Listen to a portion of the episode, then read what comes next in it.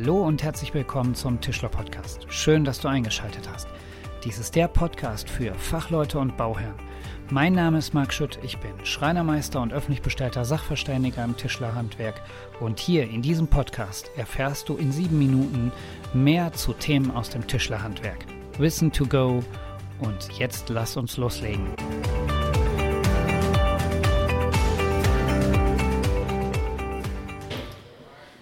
Hallo und herzlich willkommen zur heutigen Ausgabe des Tischler Podcasts. Heute sind wir im TELS.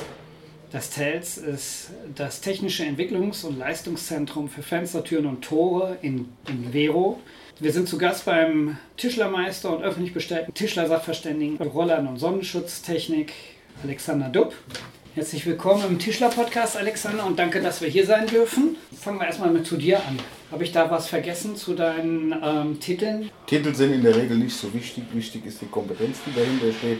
Folgedessen würde ich sagen, ist absolut okay so. Alles klar. Ja, danke, dass wir hier sein dürfen.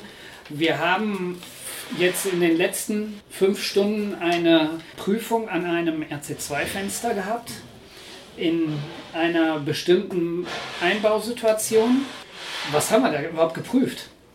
Also es ging in, in, in dem Fall darum, dass eine große Fertighausfirma zu uns gekommen ist und sagte, wir wollen einfach aus qualitätssichernden Maßnahmen die Gesamtsituation unserer umgebenden Wandbauteile in Verbindung mit einem Kunststofffenster und einem Rollladenkasten in der Widerstandsklasse RC2 nochmals bestätigt haben.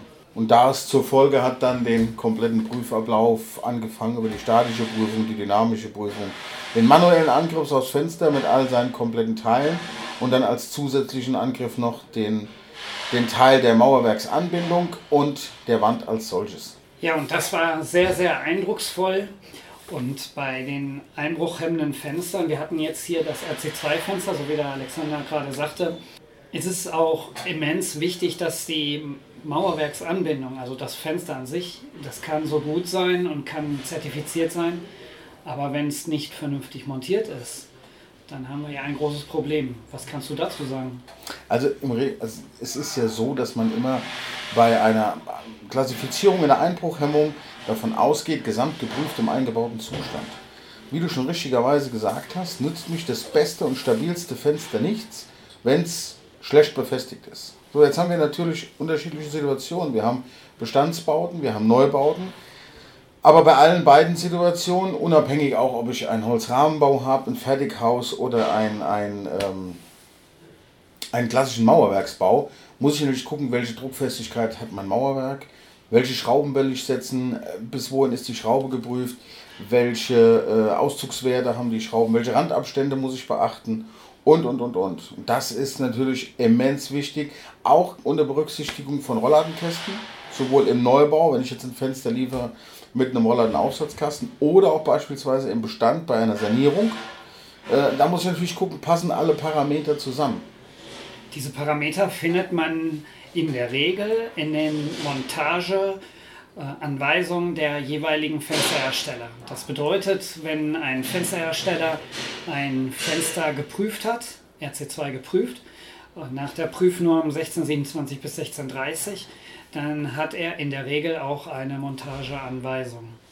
Die ist ja auch Bestandteil der Norm. Es muss ja eine Montageanleitung erarbeitet werden für so eine Konstruktion und daraus sind dann auch die einzelnen Bausteine, die ich benötige, äh, äh zu entnehmen oft ist dann die, die Tabelle der aktuellen 1627 bis 30 drin, was die Druckfestigkeitsklassen, Wandstärken, Mörtelgruppen und so weiter angeht. Ja.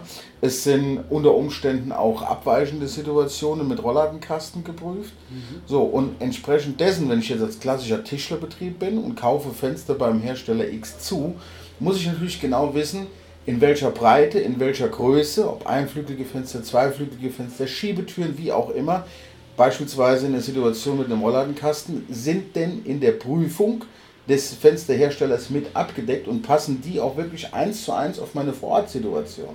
Jetzt machen wir hier im TELS oder machst du hier im TELS nicht nur solche Prüfungen, sondern ihr macht auch Weiterentwicklung, ihr macht auch andere Dinge, wie zum Beispiel, wenn ich als Sachverständiger ein Beweissicherungsverfahren habe und ein Fenster ausbauen muss, um die Leistungseigenschaften zu überprüfen, dann kann ich das zu dir bringen und ihr überprüft hier die Leistungseigenschaften. Kannst du zu solchen Situationen was erzählen? Ja, also es, es kommt letzten Endes darauf an, welche Leistungseigenschaft soll überprüft werden.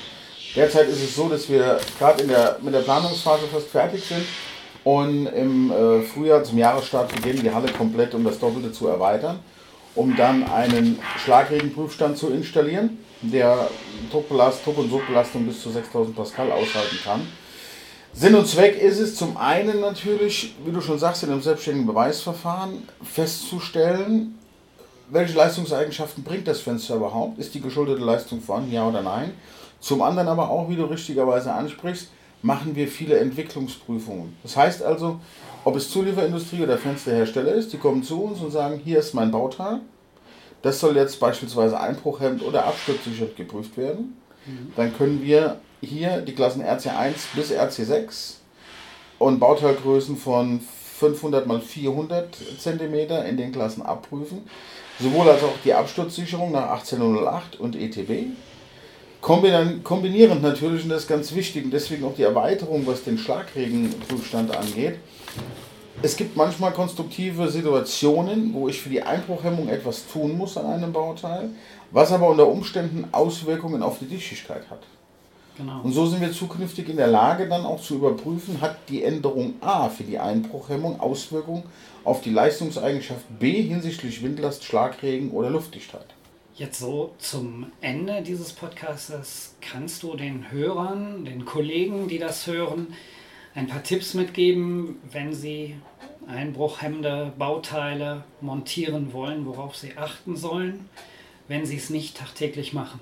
Also ganz wichtig ist natürlich, wenn ich so ein Aufmaß mache, ich gucke mir erstmal an, was ist es für eine Wand. Und es gibt immer genügend Möglichkeiten herauszufinden, welches Wandbauteil habe ich. Sei es über Klopfgeräusche, eine Probebohrung oder der Kunde weiß selbst, woraus es gebaut ist, es gibt eine Zeichnung oder sonstiges.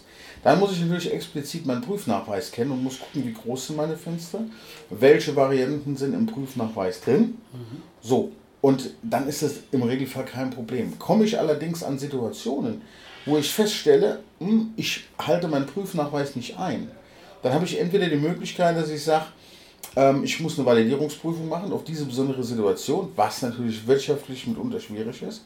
So, aber ansonsten muss ich dann sagen, man verkauft ein Fenster, ein Bauteil mit bau- und ausstattungsgleichen Komponenten wie in einem geprüften RC2, RC3, wie auch immer, äh, Bauteil. Es ist aber keins weil ich von der geprüften Situation abweiche. Gefährlich ist es, wenn ich schreibe in Anlehnung oder ähnlich, weil es keine klar definierte Leistung ist. Ja? Ich bringe immer Leute, die zu, bei uns zu Schulungen waren oder die mich aus Vorträgen kennen, die wissen, dass ich immer so das, das Beispiel bringe in Anlehnung an.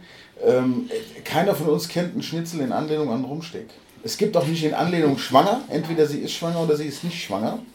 Deswegen kann man jedem nur raten, immer präzise schreiben, habe ich Einbruchhemmend, habe ich nicht Einbruchhemmend.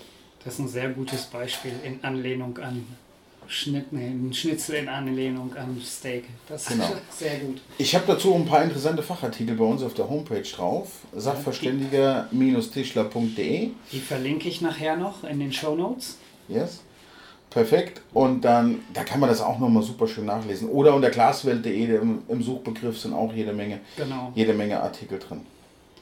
Ja. In Zukunft werden wir hier im TELS auch Schulungen anbieten. Für die, die das interessiert, die können gerne mich oder den Alex darauf ansprechen.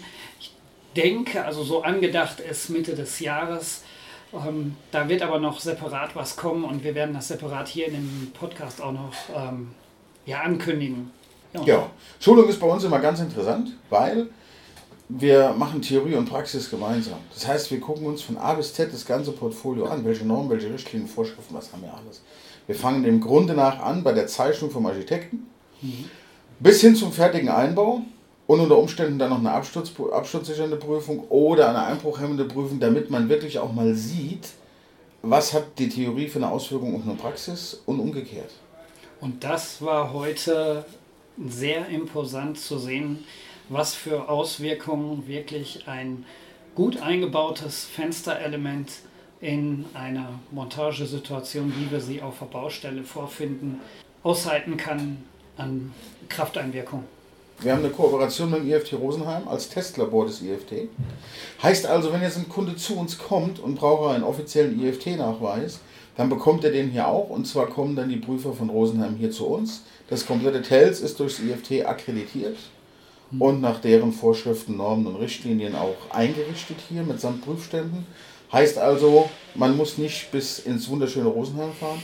Man kann auch für die Leistungseigenschaften, wie wir eben schon besprochen haben, zu uns kommen und kriegt dann hier durch die IFT-Mitarbeiter seinen offiziellen Prüfnachweis. Und das ist ja auch gut zu wissen, dass wir hier in der Nähe, mitten in der Mitte Deutschlands, ein Prüfzentrum haben, welches wir ansprechen können für solche Fälle. Genau. Ich habe mich sehr gefreut, dass du da warst und dass wir jetzt auch bei dir im Tischler-Podcast sind. Ja, und jederzeit, wenn Fragen sind oder wie auch immer, deine Zuhörer oder du selbst, Adresse ist allgemein bekannt, immer anschreiben und fragen. Ja, und jetzt haben wir ein Mitglied des heutigen Teams hier im Raum. Das ist der Herr Andreas Zimmermann. Er ist Leiter von Thermo Ilbruck aus dem Planungsteam. Hallo Andreas. Hallo. Wir haben bei dieser äh, Prüfung heute auch ein Mitglied aus, einem Abdicht, aus einer Abdichtungsfirma dabei, weil die Abdichtung und die Komponenten, die für das Fenster, für die Montage zuständig sind, auch maßgebend sind für den Einbruchschutz.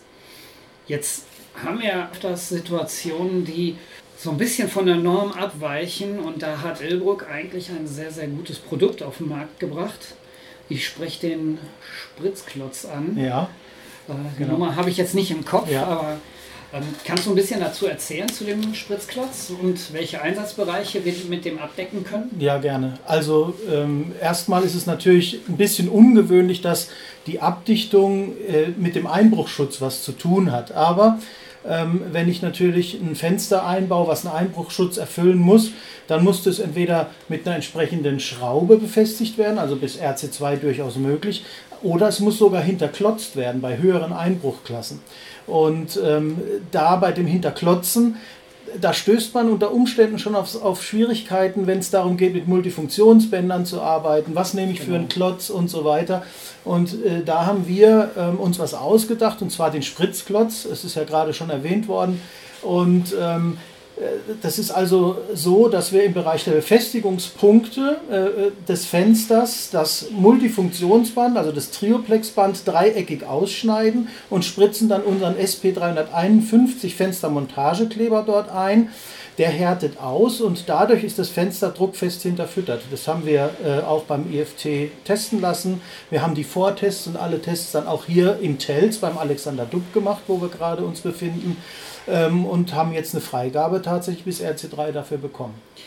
Wie müssen wir denn die Dimension oder wie müssen wir diesen Spritzklotz denn dimensionieren? Hast du da eine, ähm, eine Faustformel? Ja, ich habe eine ganz einfache Faustformel. Also es gibt die sogenannte grüne Ilbruck-Schere, also der, die Schenkellänge des Dreiecks, was wir in den Befestigungspunkten aus dem Trioplex ausschneiden, muss so lang sein wie die äh, Schnittlänge der Schere. Aber äh, man kann sagen, eine Schenkellänge von 40 mm ähm, und dann dreieckig ausschneiden im rechten Winkel und dann äh, ist die Fläche groß genug, äh, um für den Spritzklotz, um den Spritzklotz da einzubringen. Die ähm, technischen Daten von dem Spritzklotz bzw. ein Link zu dem technischen Datenblatt setze ich in die Show Notes. Und ähm, ja, Andreas, da danke ich dir erstmal für die kurzweilige Information. Gerne Und geschehen. ich denke, wir werden noch öfter voneinander hören. Sehr gerne. Und damit verabschiede ich mich auch hier von, aus dieser Stelle, hier aus dem Tels und wünsche euch noch eine schönes, schöne Woche und gutes Gelingen. Bis dahin, euer Marc.